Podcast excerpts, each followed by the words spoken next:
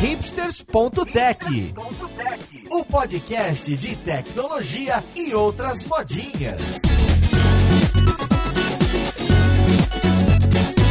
Olá, caríssimo ouvinte, seja bem-vindo a mais um episódio do seu podcast favorito. Eu sou Paulo Silveira, esse é o hipsters.tech e hoje a gente vai falar de cultura de dados e também vamos falar de uma iniciativa aqui da Lura, do pessoal Data Hackers, do pessoal da comunidade de dados, que é a Quarentena Dados. Então vamos lá, podcast, ver com quem que a gente vai conversar.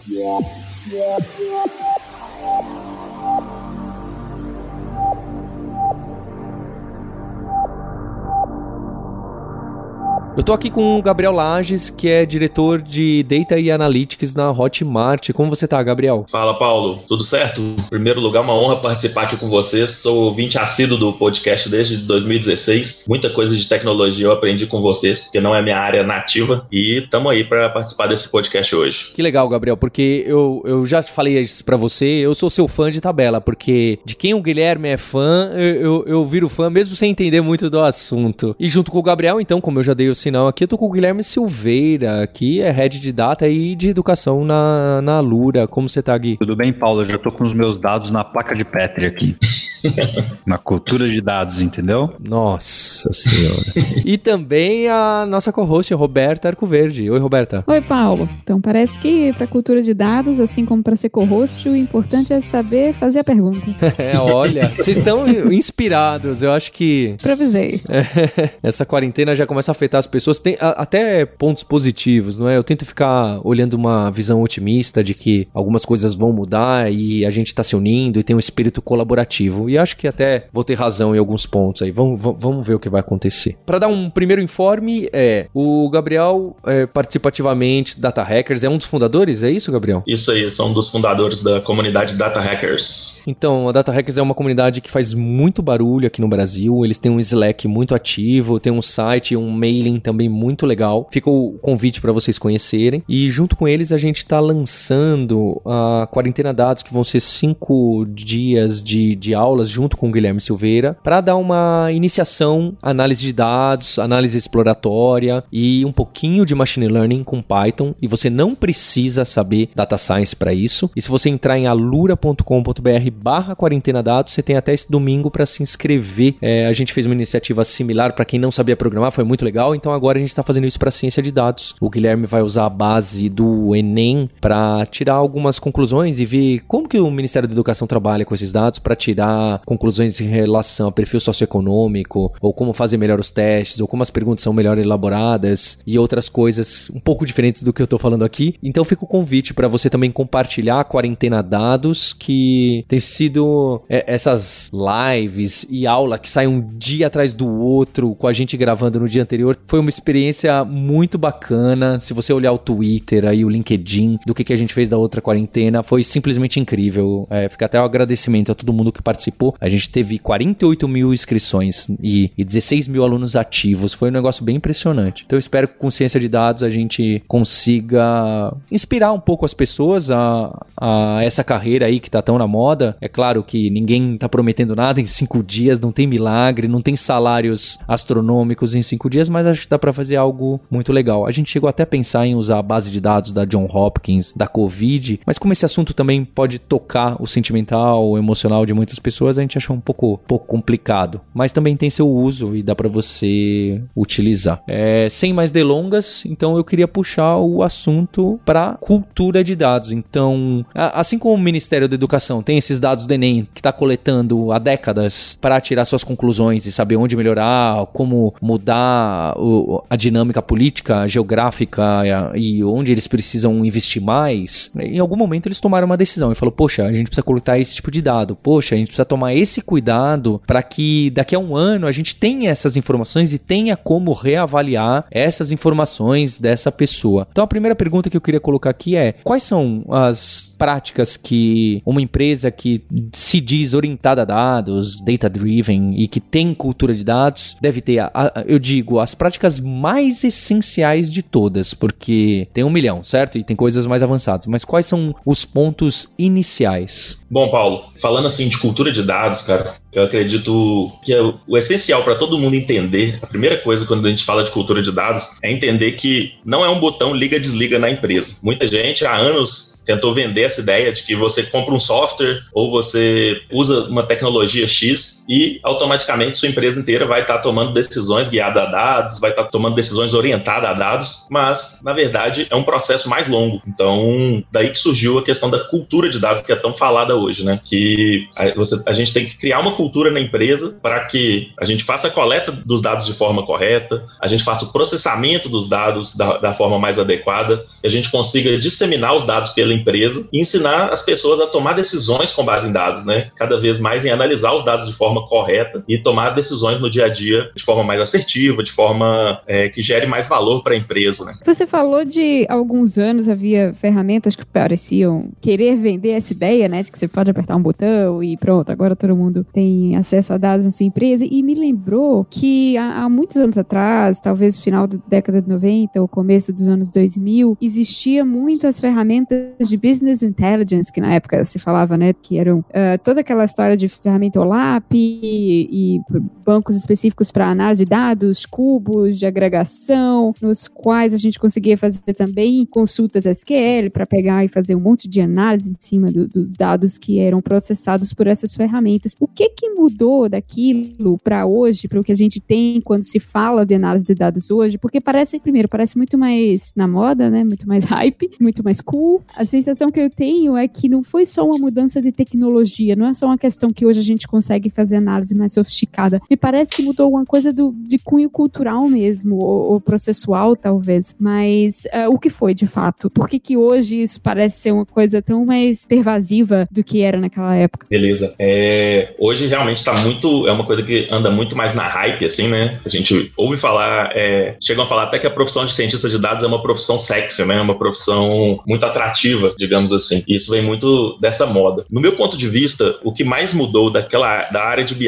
para a área de data science, só, e só para deixar bem claro para todo mundo, tá, gente? É, as ferramentas de BI continuam sendo usadas, tá? Então, as mesmas ferramentas que existiam há muitos anos atrás, várias delas ainda existem, continuam sendo usadas e são usadas para fazer data science, tá? Então, não são coisas totalmente separadas. Eu costumo dizer que é uma escada, que a gente tem uma escadinha que eles chamam de cadeia de valor em analytics até, e a gente está subindo degraus nessa escada em, em busca de análises mais complexas, análises é, que geram mais valor de fato. Então, se a gente for pensar nas mudanças que tiveram, eu acho que cada vez mais as mudanças estão mais relacionadas à entrega de valor para o negócio e menos em entregar só relatórios, né? Eu lembro que eu já trabalhei com BI por muitos anos e tudo mais, com a parte de reporting e tudo, e eu lembro que era muito comum você gerar um relatório de, tipo assim, as áreas eram obrigadas a gerar relatórios de 50, 60, 80 páginas para os diretores e a área de BI ali nem sabia o que, que era feito com essa informação. Então, isso era uma coisa que gerava muito esforço da empresa, um custo alto e nem sempre gerava tanto valor, ou então a área nem sabia o valor que estava sendo gerado, né? Hoje já é um conceito um pouco diferente. É, já tem aquela ideia mais de você saber o que está sendo feito de ponta a ponta, você, você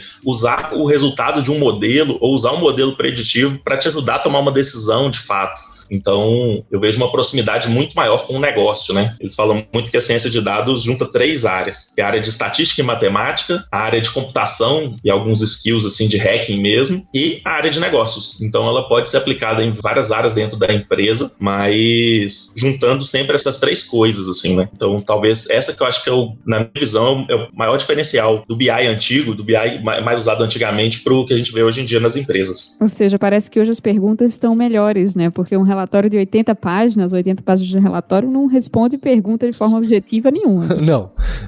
É aquele monte de dados e fala, ah, tá, né? Você chega, ah, tá, tá aqui o relatório, ah, tá bom, engaveta aí. Que explica o meu ódio pelos dashboards que existem no mundo afora. Existem dashboards que tem aquela funcionalidade escolha qualquer dimensão, né? Você, até a Roberta comentou do, do cubo. Eu, existem aqueles dashboards que você escolhe qualquer dimensão e ele analisa e gera gráfico, é tudo uma maravilha, né? E aí você encontra todas as correlações que você desejar encontrar porque elas estão lá, né? Afinal, utilize todas as variáveis e plote todos os gráficos. Então, esse relatório de 80 páginas vira uma única página na internet em que você faz duas seleções e ele plota um gráfico e você encontra o, uma coisa que você acredita é, ser determinante para sua empresa, né? Eu acho isso horrível, dashboards do gênero, sabe? Dashboards genéricos, etc. E, e com essa onda do, dos dados que teve nos últimos anos, foi uma das coisas que apareceu muito, né? Ah, eu tenho muito dado, e agora o que, que eu faço? Ah, plota, né? Visualiza esses dados. E aí vieram dashboards e mais dashboards e ferramentas e mais ferramentas de plotagem que geram falsas expectativas, né? É isso aí. Eu gosto muito de fazer um paralelo com o painel de um carro, sabe? Se você pega como que era o carro em 1940, 1950, que era aqueles Jeeps e Willys da vida, ou Rural, né? Que eram os carros que tinham no Brasil, Fusca, Rural e Willys. O painel daquele carro tinha mais ou menos seis indicadores. E o painel de um carro hoje em dia continua tendo seis indicadores, sabe? Apesar de toda a tecnologia ter avançado, de toda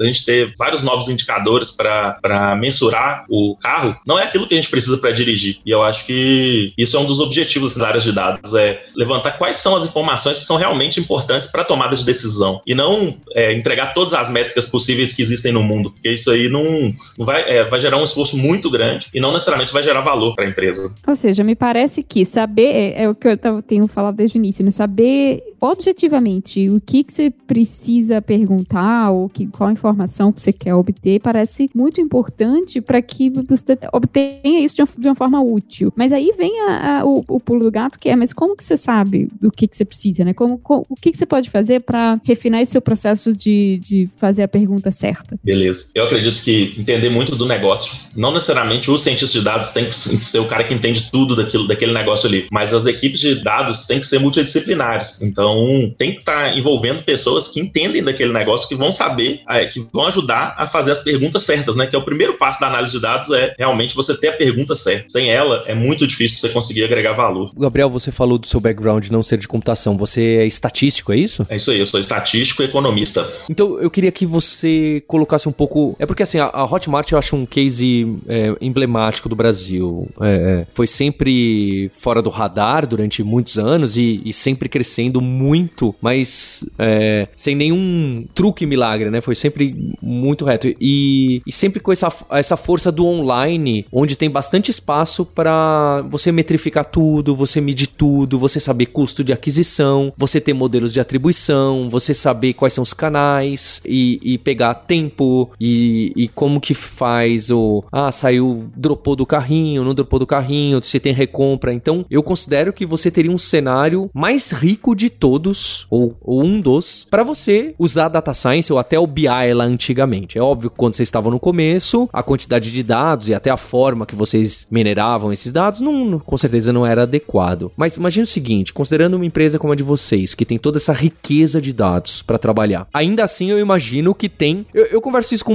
muitas pessoas de startup, né, que ficam modelando custo de aquisição, quanto que eu invisto em um canal de marketing, quanto que isso me retorna, quanto custa esse clique no AdWords. E mesmo as melhores empresas que têm tudo no digital, o tal do modelo de atribuição é super complicado e ninguém tem uma resposta clara para me dar, né? Eu também não tenho, tá? Eu ainda trabalho com o mundo offline, que aí a coisa fica totalmente complicada. E eu vejo as pessoas querendo tentar encontrar que os dados tragam essa informação e falam, é aqui aqui que você precisa investir o dobro, aqui você precisa cortar e aqui você precisa tomar mais cuidado e refinar. É isso que a cultura de dados vai me dar no final? Eu vou conseguir ter essa mágica de decisão? É um meio do caminho? É só para me auxiliar? Então, vamos considerar o cenário mais bonito de todos, que eu tenho uma riqueza de dados enorme e já estou trabalhando bem com cultura de dados. É aí que eu quero chegar? Por que, que eu quero trabalhar bem com esses dados? Você falou bem de um dos pontos aí para quem é da área de marketing, que estiver ouvindo a gente e tudo mais, quem trabalha em empresas relacionadas a marketing. Esse é um dos maiores paradoxos assim de hoje em dia da área de marketing, né, que são os modelos de atribuição, que é você conseguir metrificar exatamente, poxa, da onde veio o meu cliente, onde que eu posso investir mais para atrair mais clientes. Isso é um desafio extremamente complexo. Pouquíssimas empresas estão fazendo isso de uma forma boa, digamos assim, tá? Inclusive a Hotmart a gente tem um desafio grande de modelo de atribuição ainda. A gente já criou até uma ferramenta de analytics para ajudar nossos clientes nisso aí, mas é um desafio gigante, porque é um desafio que envolve probabilidade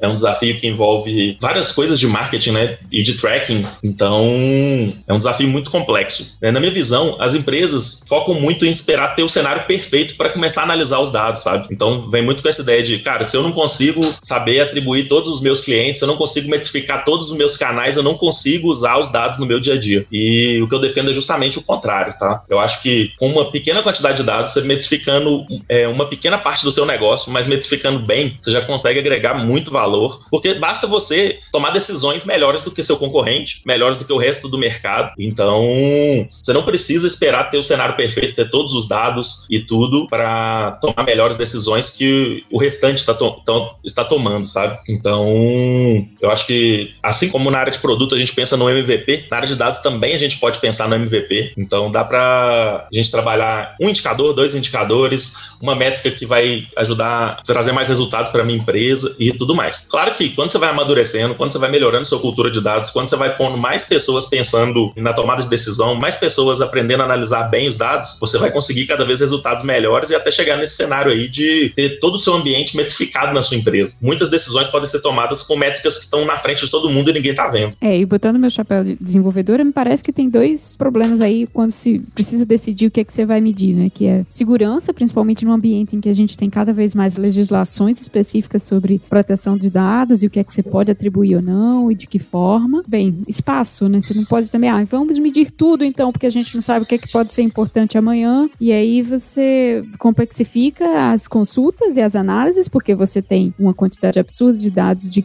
difícil de, de correlacionar, né? Mas também você tem um custo, né? Espaço, memória, tudo isso gera dinheiro para quem está pagando para esses dados serem guardados em algum lugar. Perfeito. A questão da legislação está cada vez mais forte, né? Então, é, muitas empresas usaram os dados de forma indiscriminada, assim, né? Tem uma história que ficou bem famosa lá do Facebook, o julgamento do Mark Zuckerberg lá no Facebook foi destaque no mundo inteiro, né? Muito porque pela forma que as empresas usavam os dados, né? Muitas empresas vendiam dados de uma empresa para outra, usavam os dados sempre de autorização para os clientes e chegavam até a invadir a privacidade mesmo das pessoas. E hoje em dia tem uma legislação cada vez mais forte, né? Na Europa já tem uma lei há, há mais de um ano e no Brasil também tem a lei para sair, que é a LGDP. Então a questão de segurança está cada vez mais em alta. Todo dia a gente ouve falar de vazamento de dados, de empresas que foram hackeadas ou que deixaram os dados vazarem e isso gera um prejuízo gigante para a empresa e para os clientes daquela empresa, né? Então essa questão da segurança é cada vez mais importante. E a questão dos custos também não é brincadeira, tá, gente? Quando a gente fala de Big Data, quando a gente fala de grandes projetos de engenharia de dados, pipeline de dados, é, event sourcing, todas as tecnologias têm um custo muito alto. Nem toda empresa está preparada para lidar com esse custo. Então, até isso tem que pôr na conta quando for montar uma estrutura de dados na empresa. Acho que é um dos exemplos que eu acho que é legal é a história do recomendador que a gente tinha, que o, o custo para gerar recomendação tem que valer a pena em cima de uma heurística, processamento da heurística simples, né? No nosso caso é uma coisa simples na Alura. No caso do Netflix, né, o que eu escuto é que a recomendação por pessoa individual é um custo muito alto e é por isso que se agrupa, né, criar clusters de recomendação. É, tem um caso famoso até, né, que a Netflix ofereceu um prêmio de um milhão de dólares para quem fizesse o melhor sistema de recomendação para recomendar filmes e séries e tudo mais. E no final o sistema não se pagava, né? Você não conseguia pôr ele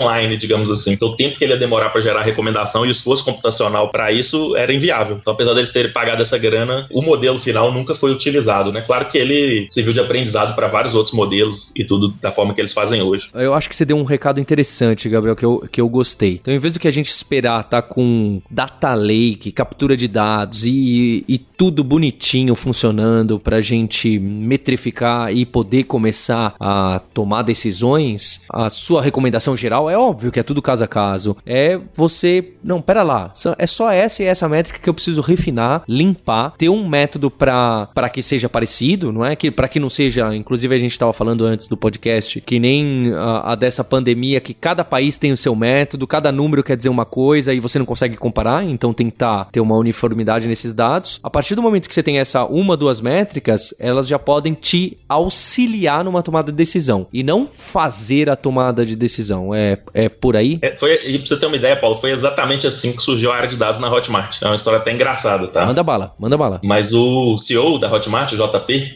o João Pedro Rezende, uma vez ele mandou um e-mail para seis pessoas da empresa com cópia oculta. E ele fez uma pergunta, uma pergunta básica de negócio, que era quantos produtos estão ativos na Hotmart hoje?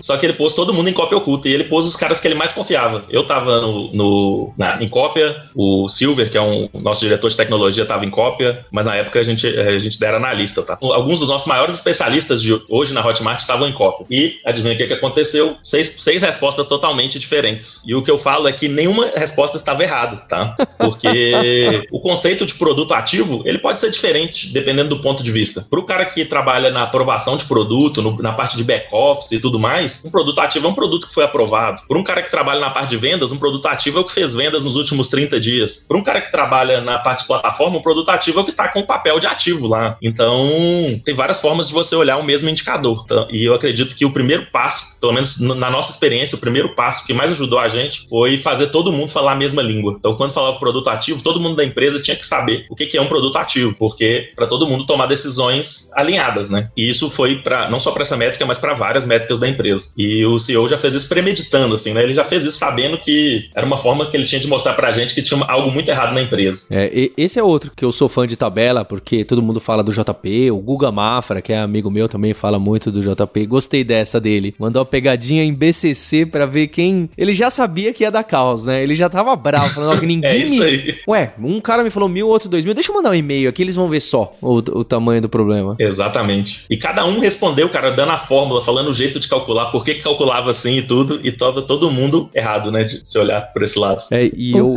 Certo, né? Todo mundo certo, como você falou. é isso aí. Não tinha um errado lá. o único problema era que todas as respostas eram diferentes, né? E, e, eu gosto também, eu confesso que, obviamente, eu tô, assim como o Guilherme, fico encantado com tudo que tá acontecendo em dados, porque assim como o UX começou a ser uma coisa que uniu muitas disciplinas diferentes e profissionais de áreas diferentes, eu acho que ciência de dados você já colocou, né? Você colocou estatística, computação, negócios e economia. Ele também une vários profissionais diferentes. Ao mesmo tempo, no UX parece que, ah, é por causa que um botão um pouco mais esquerdo não tá tão óbvio, é por isso que o produto não está vendendo. E nunca é tão simples assim. Na ciência de dados eu também acho que tem um hype que é, olha, o problema é que você não tá orientado a dados, por isso que o seu produto não, né? Eu acho que as pessoas ficam usando a ciência de dados como um, uma esperança, uma muleta que, ah, se eu tiver isso, vai funcionar. O meu medo é as pessoas, e algumas pessoas vêm me mostrar isso, né? Especialmente como CEO, tem alguns momentos de decisão que são mais difíceis. E aí você pega dados, você analisa a concorrente, você conversa, etc. E os números podem estar tá te jogando para algum lado e você toma uma decisão para outro lado, não é? Os números eles vão te basear para se tomar decisão, eles não vão para uma decisão muito grande ser eles que vão, olha, é esse aqui e ponto final. Se a gente não tiver outras formas de poder pensar nos dados, eu acho que fica muito complicado. Em especial, porque muitas vezes a gente está trabalhando como dessa forma que você falou que anos atrás vocês trabalhavam, que é como muita gente, né? Até a gente também trabalha, que é os dados não estão tão bons quanto a gente imagina. Eles não são fidedignos, eles não estão limpos, eles não capturam a cena toda. E aí você quer tomar ba decisão baseado nisso, vai ser pior ainda do que se não fosse baseado nisso. Então, se você, eu gostei desse seu recado, então pega duas métricas que é produtos ativos e total de vendas. Vamos limpar isso aqui. Esses dois números, todo mundo tem que estar tá falando a mesma coisa. Por quê? Porque na hora que eu for tomar uma decisão para aumentar esse número, todo mundo precisa acompanhar dessa mesma forma. Senão a coisa fica. Como você vai falar de predição de algum número? Se esse número ninguém sabe qual é, né? Cada um fala um número diferente. É, é... Gostei bastante aí desse exemplo. Então, mas tem uma coisa que me incomoda aí, Paulo, que é não tem problema de um CEO, seja lá quem for, que está tomando uma decisão, tomar a decisão não baseada nos dados. Não tem problema, tudo bem. No sentido de que, tudo bem. O importante é que esteja claro que, mesmo às vezes você não tendo dados suficiente para dizer para essa pessoa que a decisão que ela está tomando é errada ou que a decisão que ela está tomando é, parece não fazer sentido, etc. É, quer dizer que tem uma. Desculpa, mesmo você não conseguindo mostrar para a pessoa que uma outra decisão é melhor, ou que uma outra decisão deveria ser o caminho, ou que tal coisa vai acontecer, às vezes os dados conseguem mostrar pelo menos que certas coisas não são verdades, entendeu? Então, por mais que você não consiga encontrar um, um, uma verdade, uma predição ou alguma coisa do gênero específica, você encontra as, você consegue eliminar certos caminhos e dizer, olha, essas coisas não são boas ou essas coisas não devem acontecer. Então, quando uma pessoa toma uma decisão deixando de lado o dado, seja pelo motivo que for, porque não tem ou algo do gênero, não tem o suficiente, etc. Mesmo assim, aqueles dados podem trazer algumas informações, como o Gabriel citou lá atrás, que às vezes são até suficientes para pelo menos você cortar caminhos, sabe? Dizer, olha, esses daqui eu não vou seguir. É, dá para voltar até no exemplo do Paulo. Às vezes você está investindo em marketing em oito canais diferentes: rede social, tráfego pago, tráfego orgânico é, e tudo mais. Então você está tá usando vários canais diferentes e às vezes seus dados não estão muito bons de todos eles. Imagina o seguinte: você põe o outdoor da Alura lá no, na Paulista. Você não vai conseguir medir exatamente todas as pessoas que vieram é, vendo o seu outdoor e tudo mais. Só que desses oito canais que você tem aí, talvez você consiga traquear três, consegue medir bem os, os dados de três deles e ver que dois deles são fracos e que um é forte. Então isso já, já vai te, fa te fazer investir mais, é, desperdiçar menos dinheiro e investir mais no que está funcionando. Então, nem sempre você precisa de ter todos os dados perfeitos para ter algum valor com base nos dados, né? É, acho que eu tô sendo um pouco opinativo aqui, porque eu realmente, eu, eu vou ser sincero, eu acho que eu já, eu tento evitar sempre minha opinião no podcast, né? Deixar muito claro se eu gosto ou se eu não gosto de alguma coisa. Mas tem uma coisa que me incomoda um pouquinho, é essa piadinha do all others must bring data, sabe? Ah, então, ó, todo mundo precisa me trazer dados, senão eu não vou tomar uma decisão. E, e às vezes eu acho que fica um pouco complicado, porque o dado não está preparado, não está lá, tá faltando e tá indicando, e pode indicar algum erro. E aí as pessoas ficam nessa esperança de que o problema é que eu não tenho dado por isso que a empresa. Esse produto tá indo mal porque eu não tenho o dado. E às vezes não é exatamente isso, é uma, uma outra decisão. Então, o Guilherme tem razão, vocês têm razão, tá? Eu que tô sendo chato aqui. Mas, Paulo, sua, sua visão é muito interessante, cara, porque muitas vezes ninguém vai ter dado sobre. Pensa quando você está trabalhando com inovação, você é o primeiro naquele mercado, você está com um produto novo, coisa que ninguém tem. Com, ba com base em que, que você vai conseguir tomar uma decisão, sabe? Então, por que, que você tem que esperar ter os dados para conseguir tomar uma decisão? Então, em muitos momentos, não vai existir dados dados mesmo para tomar aquela decisão. E aí, cara, o empreendedor, o tomador de decisão, ele também tem que ter, usar a experiência dele, usar o conhecimento dele e mesmo sem os dados vai conseguir levar a empresa na direção certa. Né? É exatamente isso que eu queria colocar. Tem lugares que até, como você falou, o dado nem existe, né? Se você está fazendo alguma coisa pioneira, produto novo, etc. Ou não existe ou é muito complicado.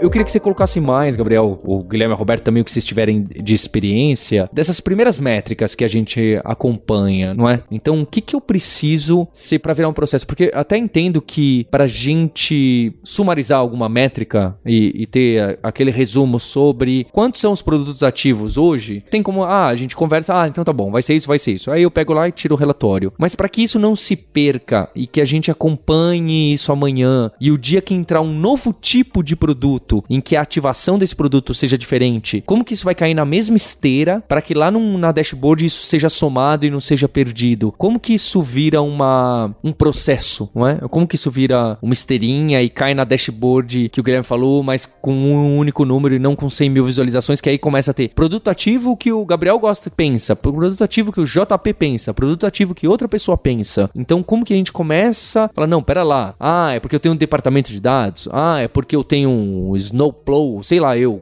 é a ferramenta, é o que que dá essa característica? Bom, eu sou um cara, talvez alguns vendedores de ferramenta podem até me criticar aí e tudo mais, mas eu sou um cara que para mim a ferramenta entra em segundo lugar, tá? Então a ferramenta vem para pegar para deixar um processo mais fácil, para otimizar um processo, para deixar um processo mais organizado e tudo mais. Mas o processo ele pode existir mesmo sem a ferramenta. Inclusive muita gente assusta quando eu falo que dá para fazer data science com Excel, sabe? Então porque a pessoa já pensa, não, cara, como que o cara vai conseguir fazer data science com Excel? São milhões de, de linhas de informação e tudo mais. Conquistou pra... Paulo. Conquistou o Paulo agora. Só que para muita gente, para muitas empresas, seu volume de dados vai ser muito menor do que isso talvez você é, dá para começar com a ferramenta que você tem. Eu acho que o principal ponto é pensar, igual você falou, né, pensar no processo. E uma das formas que eu vejo mais fáceis assim é sempre você pensar numa métrica, você pensar se ela é uma métrica acionável. Então, que ação que você pode fazer com base naquela métrica, né? Então, se você está analisando lá a quantidade de vendas, talvez você pode fazer uma ação que é aumentar seu fluxo de vendas, aumentar seu volume de tráfego, ou seus canais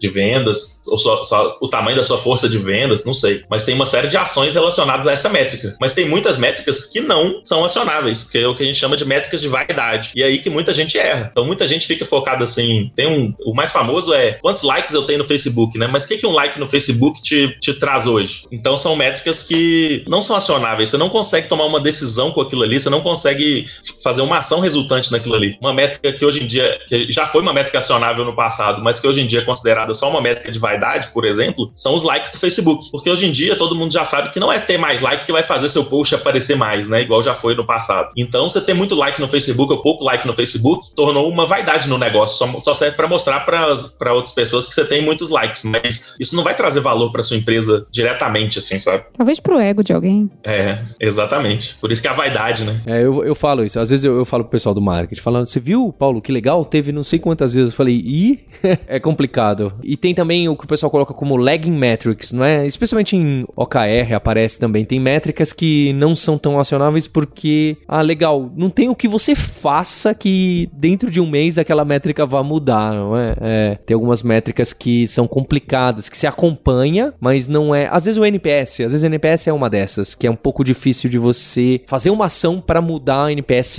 amanhã. É complicado, mas tem outras métricas que são difíceis de você acionar e que você tem poder de fazer alguma coisa. Paulo, só elabora NPS? É, o NPS é aquele caso daquela perguntinha que você pergunta no final: ah, e você indicaria isso pro seu amigo de 0 a 10? Aí as empresas usam uma formulazinha trivial lá dentro para ter um cálculo de indicar uma fórmula nada científica, inclusive, para indicar um númerozinho que vai de menos 100 a 100 para saber se as pessoas estão gostando daquele seu produto ou não. Então, se as pessoas estão gostando do seu produto, tá quase como o like do Gabriel, porque assim, o que, que você faz? Tudo bem, você podia impulsionar o Facebook para ter mais like, ok, mas sem contar isso, como que você faz a pessoa amanhã dar mais nota 10 no seu produto? Não é, é um negócio que você vai acompanhar durante meses, é diferente de venda. Vou fazer uma ação aqui amanhã e colocar o dobro de dinheiro no AdWords e ver o que acontece com as vendas. Então, essa métrica está mais próxima, você ter a análise e o, e o resultado no curtíssimo prazo, então ela sofre mais com as suas ações. É, é óbvio que mesmo essas classificações, nenhuma dessa é booleana. Então, as métricas não são acionáveis ou não acionáveis. Elas são mais acionáveis ou menos acionáveis. Mais vaidade, menos vaidade. Mas eu, eu, eu gosto muito desses conceitos. É, que você deu é legal, porque pega uma outra grande dor de quem trabalha com análise de dados, tá? Que é a questão do, do efeito temporal nos dados. Porque realmente, no NPS, você não vai conseguir mudar ele no curto prazo. Porque se a pessoa não gosta do seu produto, vai levar muito tempo para você convencer ela que seu produto é realmente bom e que ela estava errada. Então, a gente sabe que tem um peso muito maior da pessoa que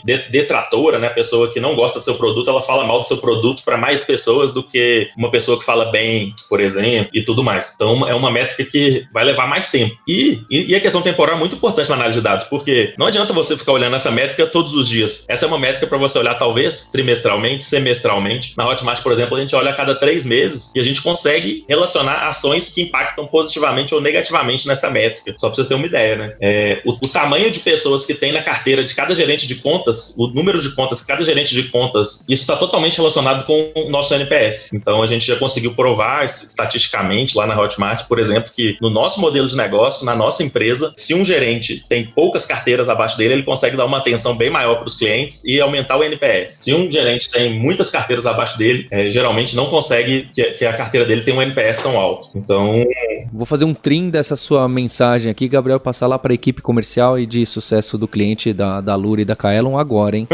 não, mas é, a gente percebe também que é, esse do Customer Success, é, esse tamanho da carteira do, do gerente é um negócio muito. É, a gente percebe, obviamente, não como vocês, a gente não tem muito longe de provar isso estatisticamente, ou mesmo de querer começar a garimpar esses dados assim, mas o, o feeling é óbvio, sabe? Na hora que você põe no Excelzão, inclusive no Excel, é, inclusive se a sua startup começou sem Excel e sem WordPress, alguma coisa está errada, e a gente consegue é, ficar clara essa intuição pra gente. Eu queria dar um exemplo de, de uma ação que foi tomada baseada em análise de dados, mas que não é de negócio, que tem mais a ver com, com produto que eu acho interessante para os desenvolvedores como eu que estão ouvindo, né? Para quem não é de negócio. Lá na Stack Overflow, eu trabalho, para quem não conhece, eu trabalho na Stack Overflow, sou desenvolvedora e a gente tem uma reputação como produto de ser um ambiente extremamente, ah, não extremamente, mas difícil, principalmente para quem está começando a utilizar o site, né? De ser um, da comunidade ser um tanto condescendente, uh, em, nos extremos até tóxica. E a gente sempre confiou muito nos nossos moderadores voluntários para fazer a curadoria e a moderação do conteúdo, dos comentários, mas é muita coisa, é muita gente postando, então é, é evidente que deixar isso nas mãos de alguns seres humanos deixa passar e, enfim, se você é o recipiente de uma mensagem condescendente ou um pouco rude, mesmo que ela seja moderada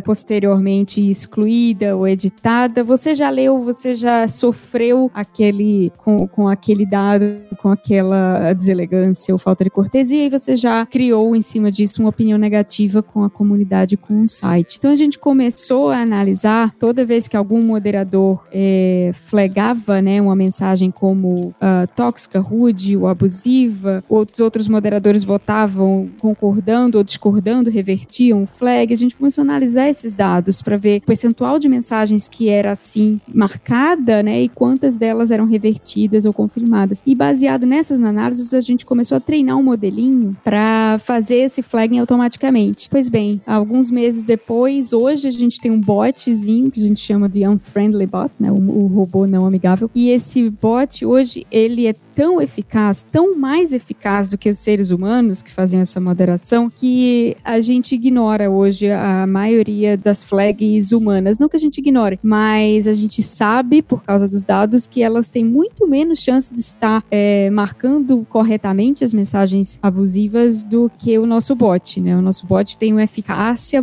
muito maior, tanto nos falsos positivos quanto nos falsos ah, negativos. E isso teria sido impossível se a gente não tivesse acesso a esses números antes de construir o bot, se a gente não tivesse usado também esses dados para fazer um modelo que pudesse um, acertar mais do que as pessoas, né, do que os seres humanos que fazem essa marcação. Então eu acho que é um exemplo bacana, porque é, sai um pouco dessa coisa de, de vendas e de análise de marketing e cai numa coisa que é diretamente tem a ver com, com sentimento, né? E é muito interessante ver as mensagens que o robô identifica como sendo condescendentes, por exemplo, porque isso é uma coisa tão sutil, né? Às vezes é um interrogatório interrogação faz com que uma mensagem saia de ser uma mensagem ok, normal, neutra, para uma mensagem irônica ou sarcástica. Então é bem legal ver como o robô aprendeu isso sozinho, né, em cima do modelo de dados que a gente treinou ele, com o que a gente treinou ele. Então você já está é, falando que o apocalipse é bom, né? Que o, as máquinas substituindo os seres humanos é uma coisa positiva, é isso, Roberto? Eu acho que foi isso. Acho que o Gabriel caiu. O Gabriel caiu, caiu. Peraí. Literalmente. Mas eu acho que essa foi a conclusão que a gente chegou. Acho que a gente um dia vai poder substituir um CEO, por exemplo, por um analisador de dados fiscais. Paulo, acho que Paulo é uma indireta é, foi uma provocação para mim isso. Lembrando que você que pede os dados para mim, né? Então só para deixar aqui a deixa. Eu pego os dados para você e tomo uma decisão contrária do que elas indicam. Como de costume, né? E aí eu mando o e-mail e fico esperando o reply alguns dias até que eu desisto de receber o reply.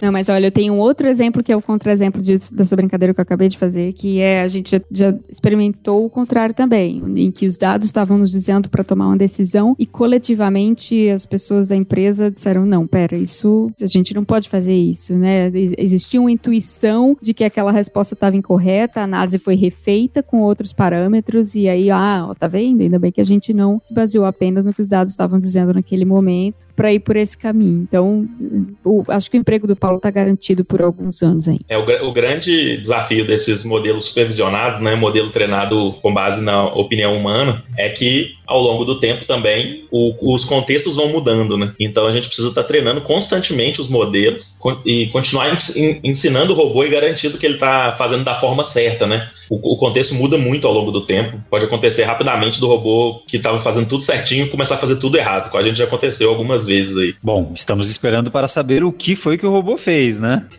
Bom, vamos dar um exemplo, né? A gente tem um, um robô bem parecido com, com o que a Roberta falou, que ele lê nossos tickets de suporte. Então, na Hotmart, o suporte nosso é todo por e-mail. Então, ele lê aquele e-mail de suporte, classifica aquilo ali. Ah, esse é um pedido de reembolso, por exemplo. Essa pessoa está pedindo mais tempo no curso. Essa pessoa está pedindo um novo boleto. Ou essa pessoa não está conseguindo acessar o curso. Então, ele tenta entender esse contexto e tenta tenta responder essa pessoa de uma forma rápida. Se for um contexto que ele já está bem treinado e tudo, ele responde automaticamente. Se for um contexto que o treinamento ainda não está aprovado e tudo mais, ele sugere para um agente de suporte da Hotmart responder uma resposta lá. E aí, cara, o que, que acontecia? Chega, tem um momento que eu já fiz até palestra, eu e o Paulo, quem conhece o Paulo Vasconcelos aí, cientista de dados brasileiro, é, a gente já fez palestra sobre isso, mostrando que tinha uma época que o robô respondia 20, 25% do, do total ticket de suporte da Hotmart. Só que um dos motivos pelo qual o robô estava respondendo muito os tickets é porque tinham vários, talvez vários daqueles tickets nem precisariam estar tá chegando. Por exemplo, o robô respondia muito ticket que era assim: como que eu faço para acessar meu curso? Então a gente começou a entender que melhorias nos produtos, né? Melhoria, pô, se a pessoa não está conseguindo acessar o curso, talvez a nossa comunicação não está muito legal, talvez a gente tenha que lembrar ela por e-mail, tem que mandar um SMS para ela acessar o curso, tem que criar uma tela com uma, UX melhor para a pessoa entender direitinho como é que faz um login no curso e tudo mais. Então, talvez como essa parte do produto não estava tão boa, caía tudo para o nosso suporte. A gente entendendo isso, entendendo o que, que, o robô estava respondendo muito, a gente começou a focar nas melhorias dos produtos. Os tickets de acesso começaram a cair muito e o robô era super preparado para responder tickets de acesso, por exemplo. E passou um tempo, o robô, a gente fala que o robô ficou burro, assim. Então, em vez de, de responder da forma certa, ele estava conseguindo ter uma curácia muito, muito mais baixa e, na verdade, ele não estava conseguindo era responder mesmo. Então, é a parte toda automática que ele fazia e tudo, ele precisou ser retreinado, então a gente precisou treinar ele para novos contextos, entender o novo contexto do suporte da Hotmart para a gente conseguir voltar a ter bons resultados aí com o robô, por exemplo. Eu queria que você desse mais alguma dica, Gabriel, porque você colocou, eu gostei muito dos exemplos que você colocou de base. Então, acompanhar algumas poucas métricas bem, que isso já vai te embasar para dar dados, limpar um pouco essa do que, que a gente está falando, que foi o, o que você citou, como começou o departamento de análise de dados aí. O que mais você colocaria como pontapé inicial de cultura de dados que você gosta? Quando alguém vai te encher a paciência, você, do Paulo, da galera, o que, que vocês olha, precisa ver isso, precisa ver aquilo, precisa ficar atento com isso. Onde mais você indicaria que as pessoas deviam investir o tempo? Eu acho que é muito legal a ideia da democratização dos dados desde o início, sabe? Que é o seguinte, muita gente da área de dados acaba ficando até um pouco vaidoso, até essa questão que eu falei da profissão ser considerada sexy, né? Às vezes deixa a pessoa muito vaidosa. Não, aquele cara da área de dados, ele é um cara intocável. Nossa, aquele cara sabe muito, ele é muito inteligente e tudo mais. Aquela área ali, ninguém pode contestar e tudo. Isso é um risco muito grande para a área de dados, tá? E eu acho que um, um, passo legal na parte de cultura de dados é a democratização. É você estar tá envolvendo cada vez mais áreas da empresa, ensinando eles a analisar os dados, dando todos os segredos que, que, você, que a pessoa que souber analisar dados já aprendeu, né? Compartilhar isso com as outras áreas, dar, dar acesso aos dados para as outras áreas, porque com isso você consegue multiplicar de uma forma muito rápida, você consegue multiplicar as tomadas de decisões de uma forma boa. Então, você pega aquela pessoa de marketing e prepara ela também para analisar dados. Você pega o cara da área financeira, da área comercial, da área de suporte e dá ferramentas, dá e dá acesso aos dados para ele também conseguir tomar melhores decisões é, no dia a dia com base na análise de dados. Isso vai, isso ajuda muito a empresa a ganhar muita velocidade e ajuda muito a entender o contexto de negócio. Então, eu posso dar um, um outro exemplo aqui. A gente tem um modelo de, é, preditivo na Hotmart para tentar prever como que vai ser o faturamento nos próximos três meses. Então, esse modelo já roda há anos na empresa e ah, tudo. Não é possível que esse aí acerte, Gabriel. Esse aí tá ferrado. Esse aí acerta muito, pra você ter uma ideia. É, tem meses que ele erra menos de 1%, entendeu? No faturamento da Hotmart, que é um faturamento bem expressivo, assim. Então, é, só que as coisas mudam muito. Vou dar um exemplo. Do, no Brasil tem um fator muito forte que é o carnaval. Para um modelo de dados entender o carnaval, não é tão fácil assim. Tem vezes que o carnaval cai em março, tem vezes que cai em fevereiro, tem vezes que cai no início do mês, tem vezes que cai no final do mês. E é uma coisa que acontece uma vez por ano. Então, por mais que, a não ser que sua empresa seja aquelas empresas que estão no mercado desde 1930, né, que você começa a ter vários anos de sazonalidade no seu modelo, o seu modelo vai estar sujeito a errar feio quando acontece algo diferente. Então, quando um carnaval acontece em março, por exemplo, é muito fácil do seu modelo errar. E aí, a pessoa da área de negócio, muitas vezes, é óbvio que o carnaval todo mundo conhece, né? Todo brasileiro aí conhece, mas tem vários outros movimentos aí do mercado que só quem está dentro da área, quem já domina aquela área ali, que vai saber te explicar que, cara, beleza, o modelo vai errar. Isso aqui tá, aumenta muito a chance do modelo tá errando. Isola esse fator aí. Então, essa parte de democratização está envolvendo outras áreas da empresa também na análise análise de dados é muito importante. É, é, é, o que eu falo que é descer do salto, sim, abaixar a cabeça para as outras áreas, ouvir muitas pessoas, é muito importante para ter análises mais assertivas. É, conosco acontece a mesma coisa na Black Friday, né? A gente tem um momento que tem uma, um comportamento diferente e a única maneira de modelar algum comportamento de acesso aos sites e etc. é isolando esse cenário mesmo. É, e muitas vezes tem um feriado lá que impacta muito o seu negócio, sei lá, talvez a Páscoa, talvez. É, sempre tem alguma coisa que pode acontecer ali que o modelo não entende muito bem. Vou dar um exemplo: Black Friday é uma coisa que todo mundo no mundo inteiro é, já sabe, que é um dia que vende muito mais e tudo mais, certo? Todo mundo concorda? Olha o que, que aconteceu na Hotmart. A gente tem uma sede no México, então tem um mercado muito grande de clientes nossos no México também. E no México, cara, não existe a Black Friday. Eu vou, eu vou até olhar aqui qual que é o nome da Black Friday no México para falar para os ouvintes. La Sextaneira. eu quero ver o país que já existia uma a Sexta Negra, entendeu? Deve ter algum país que já existia, que era uma, uma, uma lembrança de alguma guerra ou de alguma situação, ou seja lá o que for, ou de liberação de escravos ou algo do gênero, sabe? Tem um contexto nada a ver com, com o comércio né, e consumismo. No México, por exemplo, não existe a Black Friday, existe o feriado lá, ó, o movimento lá chama El Buen Fin, El Buen Fin. Então, ele acontece, na verdade, numa segunda-feira, não é numa sexta-feira. Então, uma pessoa, é, a gente, por exemplo, não sabia disso e custou entender por que, que não existia um movimento forte de Black Friday no México e existia um movimento forte de, numa segunda-feira no México, por exemplo. Uma, uma, uma, pessoa da área de negócio, uma pessoa que entende do mercado mexicano e tudo mais, conseguiria ver isso muito antes da gente conseguir identificar com os dados e tomar decisões erradas. Olha aí o especialista do domínio. Exatamente. E é curioso porque na última Black Friday a gente faz um desconto pequeno, porque a gente nem a gente não quer fazer desconto maluco nenhum, é, nem cabe, né? Acho que é complicado para as empresas fazerem isso, eu nem entendo como algumas fazem aqueles descontos. Mas eu lembro que a gente estava com uma consultoria de educação que trabalha com faculdades, a gente está estudando faculdade, e eles falaram, na hora que eles viram quanto que a gente gastava de investimento em AdWords e Facebook, eles olharam assim, tá certo esse número? Eu falei, tá, mas isso aqui ninguém gasta tão pouco, né? Ele falou, não, mas olha só, se a gente aumentar, eu falei, se a gente aumentar um pouquinho, olha, nem compensa, o ROI cai, etc. Ele falou, não, gente, mas isso aqui é Black Friday, não faz sentido nenhum. Aí eu fiquei todo, falei, não, não vamos. Ele falou, não, olha, investe, e era para assim, era para investir 8x do que a gente gastava. Aí eu falei, você tá louco, a gente é uma empresa que trabalha com orgânico, comunidade, podcast, YouTube, youtuber, com conversa, não com aumenta os banners, né? Que, que vão ter no site. Ela falou, falou, não, faz. E aí a gente fez, e foi assim, um resultado.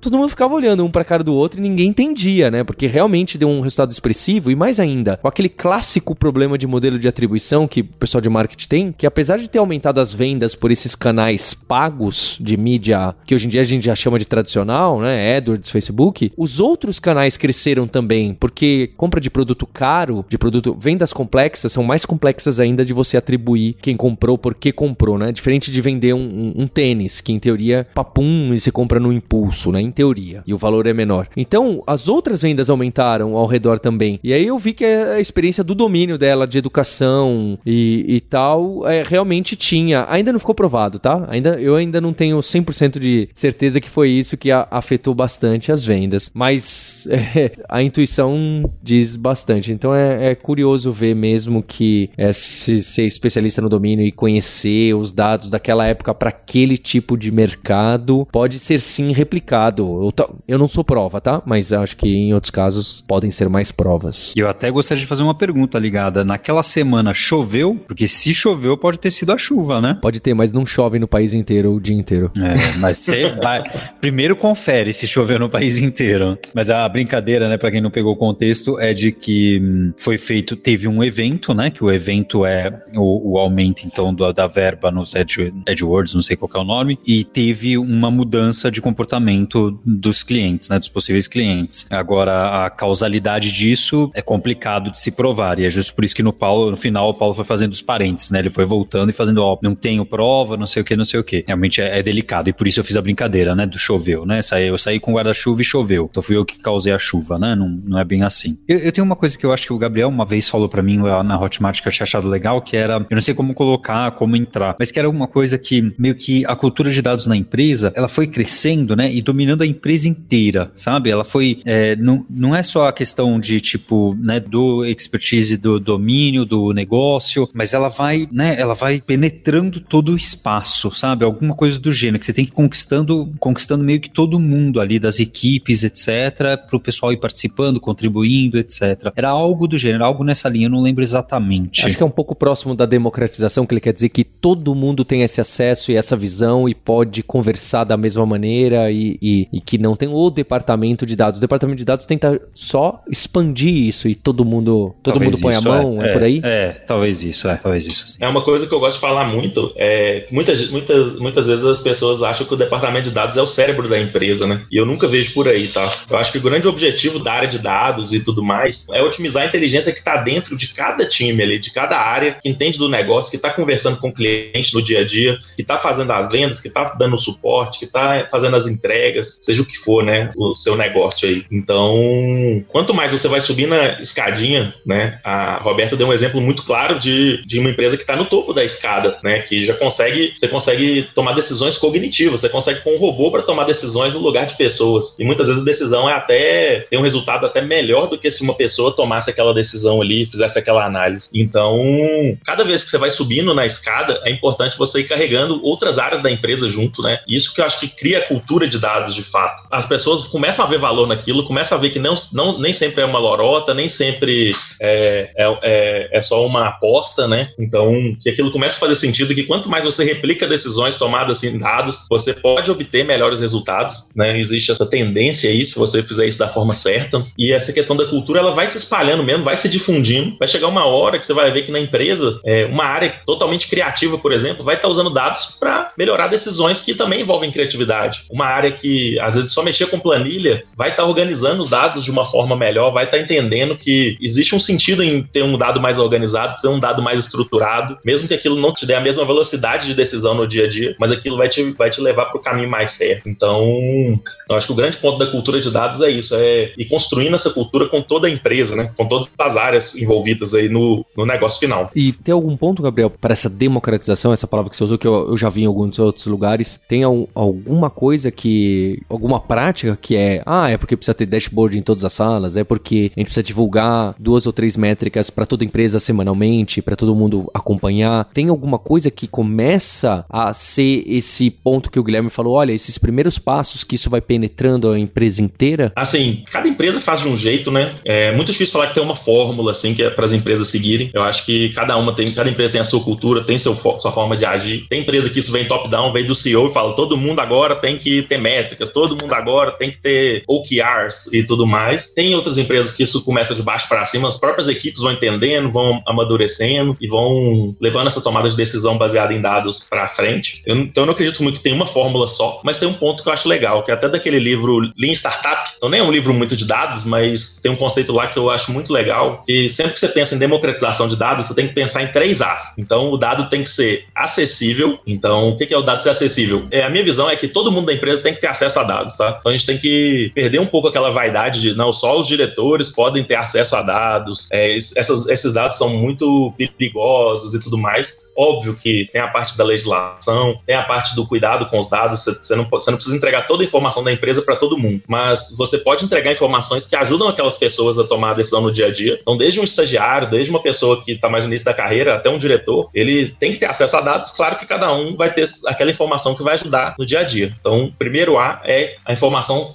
tem que estar acessível para todo mundo assim da empresa. O segundo A é que a informação seja acionável. Então, foi o que eu falei aqui, você conseguir tomar decisões com base nessa ação, fazer ações com base nesses dados, que é, tomar decisões com base nesses dados. E o terceiro A é que os dados sejam auditáveis, né? Que é você, se você replicar esses dados no futuro, você consegue chegar no, no mesmo resultado. Então, que é, é, que é um grande problema das empresas também, que é você olhar para uma métrica errada. Então, você está medindo aquilo da forma errada, fazendo um cálculo errado e tomando decisão com base naquilo, tomando decisão com base naquilo. Então, é muito importante validar é, essa decisão, validar os dados e os dados estarem auditáveis. É, não é uma fórmula, como eu falei, cada empresa faz de um jeito, cada empresa tem, tem várias empresas que chegaram num nível de cultura de dados muito forte, fazendo é, formas totalmente diferentes, mas eu acho que esses três pontos ajudam muito a ir mais rápido, ajudam ajudam muito a atingir aí esse objetivo.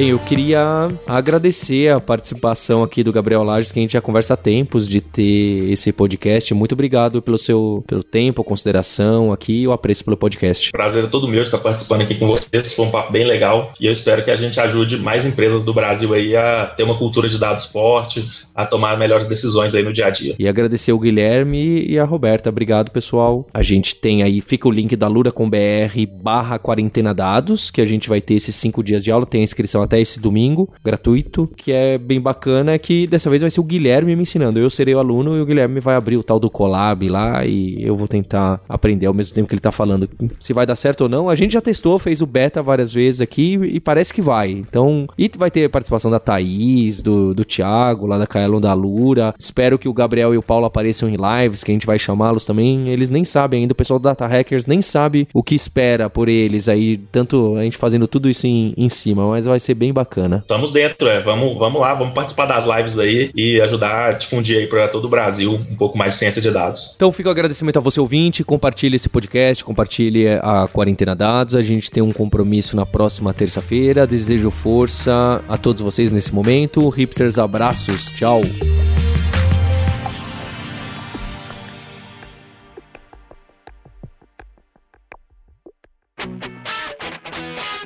Você ouviu o hipsters.tech, produção e oferecimento alura.com.br, cursos online de tecnologia e Kaelon, ensino e inovação. Edição Radiofobia, podcast e multimídia.